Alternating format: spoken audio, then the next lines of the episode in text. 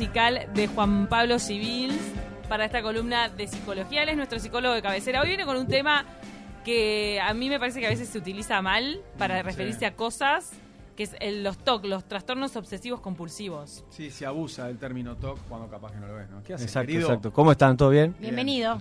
Bien, bien, gracias por esta invitación nuevamente. Estamos acá en la columna de psicología y hoy est- estamos escuchando esto de cada cual tiene un trip en el bocho, eh, el tema de, pro- no, de promesas sobre el video de Charlie García, porque queremos, como estaban comentando ustedes, poner sobre la mesa este tema de los trastornos obsesivo-compulsivo, se lo llama TOC también, y vamos a repasar juntos cómo muchas veces tenemos ciertas conductas que no se, no se configuran en un TOC en sí mismo, pero hablan de obsesiones o de algunos ritos que podemos tener. ¿Por qué las hacemos?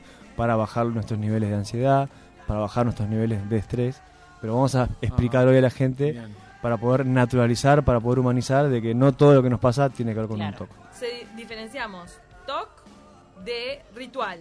TOC de ritual, de, Ah, obsesiones, de compulsiones, tics. de tics, Es más, y cuando decís ritual, eh, ya traigo a mi cabeza a Rafa Nadal, por ejemplo. que tiene Claro. un montón de rituales. La gente lo jode con que son tocs, con que son tics, y en realidad son rituales. Cuando él juega la botellita, el pañuelito, la pin, pin, Él es el que se toca el short varias Todo, veces, sí, después sí, se sí. toca la vincha. Las el- botellas el tienen que estar la de agua en un lugar y la de juguito en otro. Hay videos de YouTube que muestran todas las Claro. obsesiones de nada. Porque el, el TOC como definición, para que todos sepamos, o sea, responde a un trastorno de ansiedad, eso primero que nada. Mm. Sepamos también que todos convivimos con la ansiedad y eso no tiene por qué ser algo, algo malo en sí mismo. El punto está en que cuando esto nos lleva a un lugar donde nos, nos limita nuestra vida cotidiana o nos comienza a alejar de otro montón de cosas, ahí es donde tenemos que abrir los ojos Bueno, exacto. y estar atentos a que esto no, no me estará limitando a algo. Bueno, llevado a un deportista de alta competencia como Nadal, ¿no? Que a, a todo lo que dijimos le agrega que incluso tiene que tener un camino hacia su silla, ¿no? Él a la silla entra Sí. por acá, hacia la Ay, cancha, por favor. hacia la cancha sale caminando con este pie para aquel lado, es todo ese ritual. Si él no lo cumpliera, si se le corren las botellas, él pensará que ya no va a rendir adentro Sí. de la cancha. Claro. Eh, por, Por eso, eso que eso ya es un problema. Una claro. vez le corrieron la botella Sí. y está el video que... Y gané no- igual. Sí. Claro, porque ahí- ahí lo que tenemos que entender son dos ideas importantes, las obsesiones y las, y las compulsiones. La, la, la obsesión es esta idea que uno puede tener en, en la cabeza, por ejemplo, que vivo entre gérmenes, ¿no? Estoy acá al lado de Camila, Mariano Tuque, y en esta taza capaz que quedó un virus contaminado. Es una idea que puede ser muy real, que la persona que la siente como obsesión La sabe, sabe que está pensando eso y eh, para lo- lograr bajar esta ansiedad que le genera estar alerta constantemente en no puedo tocar tal cosa, no puedo hacer tal cosa, aparecen las compulsiones. Las compulsiones puede ser, en este ejemplo, bueno, tengo que lavar todo 20 veces para no contaminarme, o tengo que lavarme las manos después de tocar este micrófono, o no puedo recibir un mate de nadie porque me va a estar contaminando. Entonces ahí es cuando hablamos de un TOC, cuando la compulsión comienza a limitarme, porque ya dejo de salir a la calle, dejo de juntarme con Mariano porque capaz que Mariano me va a contaminar de algo. La pandemia debe haber generado muchos de estos Exacto. TOCs de las personas que acentuado, incluso bueno ¿no? Personas con obsesiones, capaz que relacionadas al virus. Bueno, cu- cuando- o, a las superficies que capaz que como que higienizaban todo mucho más. o Claro. que, o que empezaron a no salir de la casa pero cuando arrancó bien. la emergencia sanitaria, había especialistas que decían que había que lavarse las manos casi obsesivamente. Te lo definían así. Sí. Hay que lavarse las manos casi obsesivamente. O sea, te estaban diciendo, en este caso sí hay que poner como ejemplo a, lo- a los obsesivos del lavado de manos. Después vamos a hablar cómo hay rituales que tienen que ver con, bueno, verificar las cosas, la limpieza, el contar, el guardar, acumular, como hay ciertos patrones que se repiten en ri- rituales típicos que se configuran en un TOC. Pero eh, en, este, en esta columna distinta que queremos presentar hoy, voy a leer una cosa que publicó Gabriel Boric, actual presidente chileno, en su Instagram en el 2018. Él puso, hizo un posteo que lo, lo estuvimos compartiendo en las redes de- Sí, del en programa. Y dice, les quería contar que estoy con licencia por un par de semanas. Como lo he dicho antes, desde chico tengo TOC, trastorno obsesivo compulsivo, y por recomendación médica decidí ser responsable y tratármelo. Sería bueno que más adelante hablemos más del TOC y en general de la salud mental, porque sé que a mucha gente le pasa y es un tema que se aborda poco. Entonces, en este plan de poder humanizar, de poder también normalizar un poco más esto que nos pasa y hablar de, de la salud mental, estamos intentando tener un contacto. Ahora nos escucha al otro lado. Ya está. Simón Boric, ¿estás por ahí? Hola, ¿cómo están? ¿Cómo estás, Simón? ¿Todo bien? Bienvenido. Todo bien, un gusto saludarles, muy buenos días a toda la gente de Montevideo y de hermoso pueblo de, la, de Durano también, que me gusta mucho, pero en general a todo Uruguay. Qué grande. Bueno, un placer estar charlando con vos, Simón.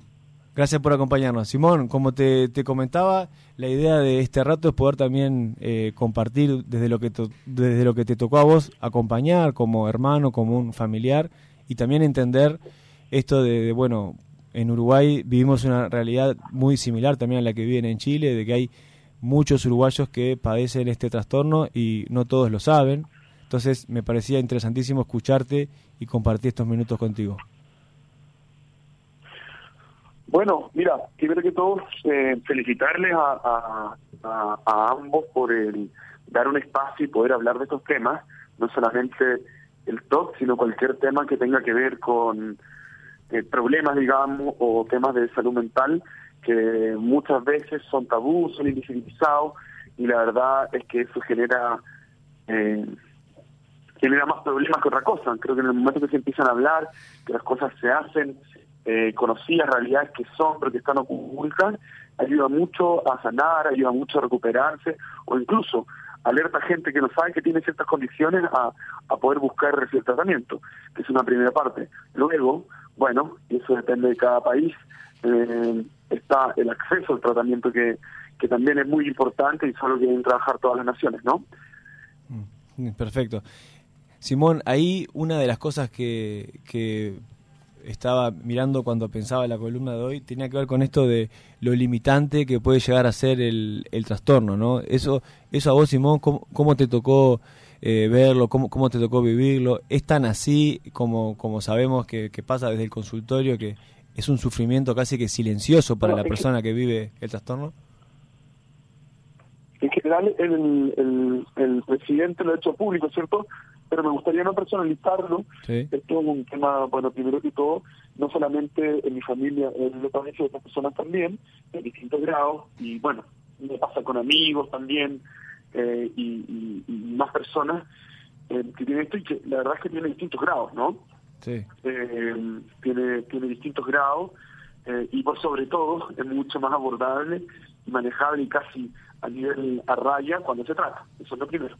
Pero, pero efectivamente, eh, al no estar tratado una cosa primero que todo que se gatilla en algún momento, muchas veces es hereditario, o, o más bien es hereditario, y hay ciertas acciones, ciertos hitos de la vida, digamos, que lo hacen desarrollarse y no es que uno no está eh, visiblemente con aquello, sino que después de un tiempo o con alguna situación esto comienza.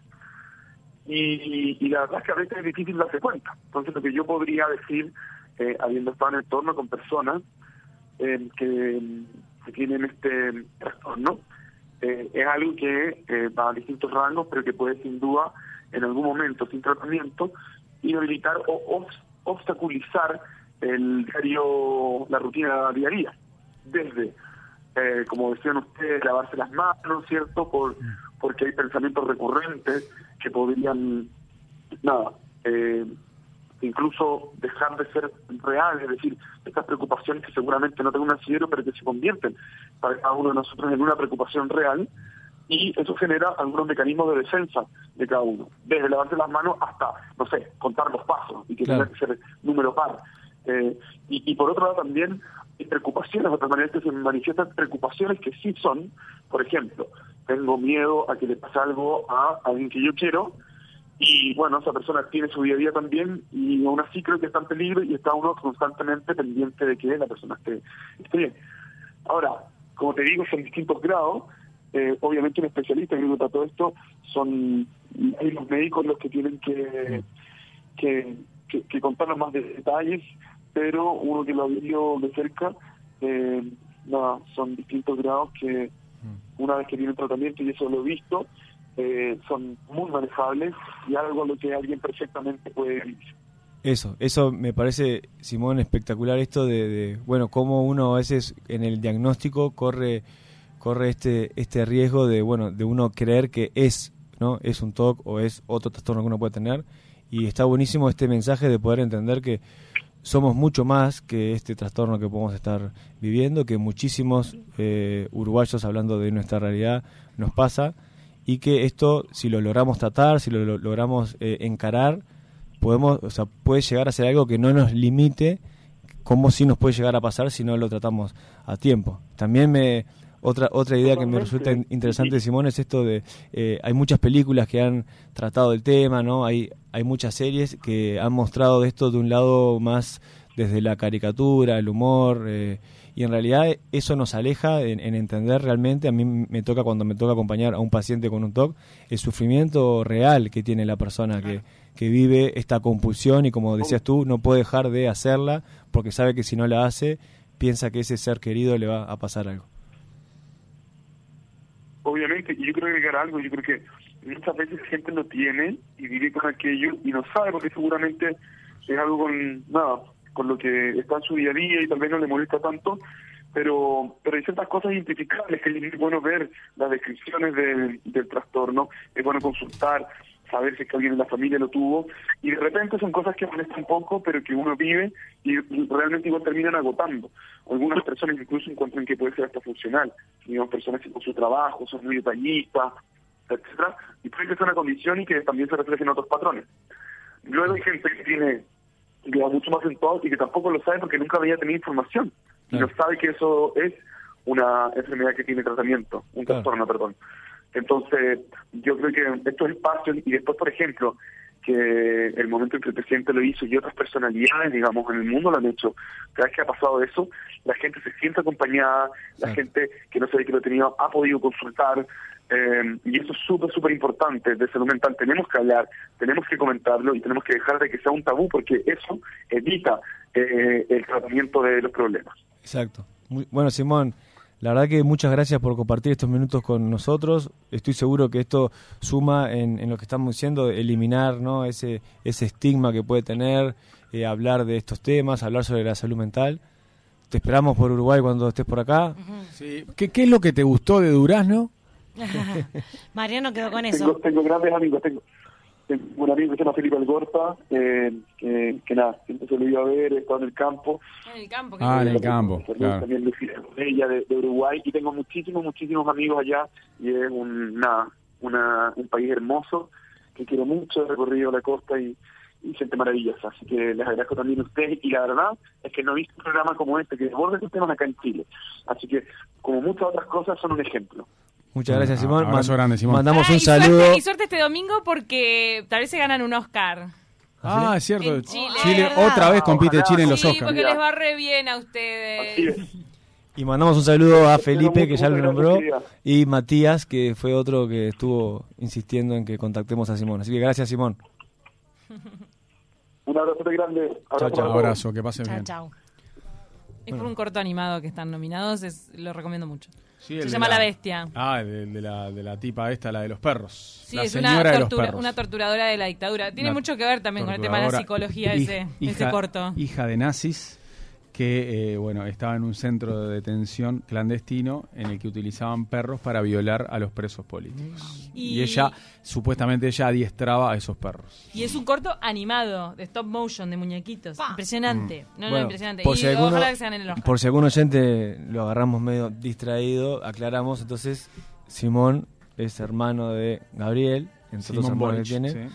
Y Gabriel, como le- leímos recién, hizo público que sufre de, de- de este trastorno desde que es chico. Fue antes Y de él- asumir, ¿no? Antes de, Antes asumir y como él presidente. eligió internarse porque los médicos que lo estaban acompañando le sugirieron que en un momento puntual tenía que estar internado un par de semanas por el tratamiento. Me pareció, me pareció revelador el tema de que hay que estar atentos del- de cómo viene en la familia ese tema. Mm. Sí, de que porque tenés que ver para arriba, quizás. padre, madre, abuelo, si no Y en una tuvieron algo internación, así. Chopo, ¿cómo es el tratamiento? Porque Eh. vos hablabas también de, de que tenías pacientes que lo acompañabas Claro. en ese proceso, pero una internación... Claro, porque en algunos casos puntuales eh, la recomendación puede ser de, de- de estar aislado de ciertos estresores que son los que a cualquier persona nos pueden eh, generar mucha ansiedad, mucha angustia, pero en un cuadro como puede ser alguien con un TOC, donde tiene un psiquismo un poco más frágil, estos estresores terminan reventándolo. Entonces ahí la sugerencia es, bueno, licencia, licencia ¿Tiene médica, vinculación con 15 la- días no estés trabajando. ¿Con la depresión esto, Chopo? Sí, claro. O sea, mu- muchos TOC también, muchos trastornos de ansiedad, la ansiedad y la angustia van de la mano. O sea, mu- muchos trastornos de ansiedad se pueden convertir el día de mañana en una depresión. Y lo que me parece importantísimo de esto, que no lo mencionamos, es la persona que vive el TOC y que sufre el TOC, como yo les decía hoy, es un sufrimiento tan solitario que terminan aislándose. Entonces, el ejemplo que yo ponía, no voy a lo de Mariano porque sé que Mariano me va a dar una taza y si yo pienso que hago tal cosa, la compulsión, por más que Mariano sea amigo mío, Sí, se va a reír, se va a burlar y, por ver- vergüenza que yo sienta que me ve así, me aíslo. Y son personas que, si no lo tratan a tiempo, terminan muy solos y convirtiendo, obviamente, o configurando en una depresión complicada. Yo voy a aquello que decíamos al principio que a nosotros nos pasa en menor grado, pero que nos sucede, por ejemplo, esa necesidad de trancar dos veces la puerta de mi casa Bien. y que sea el número dos, Bien.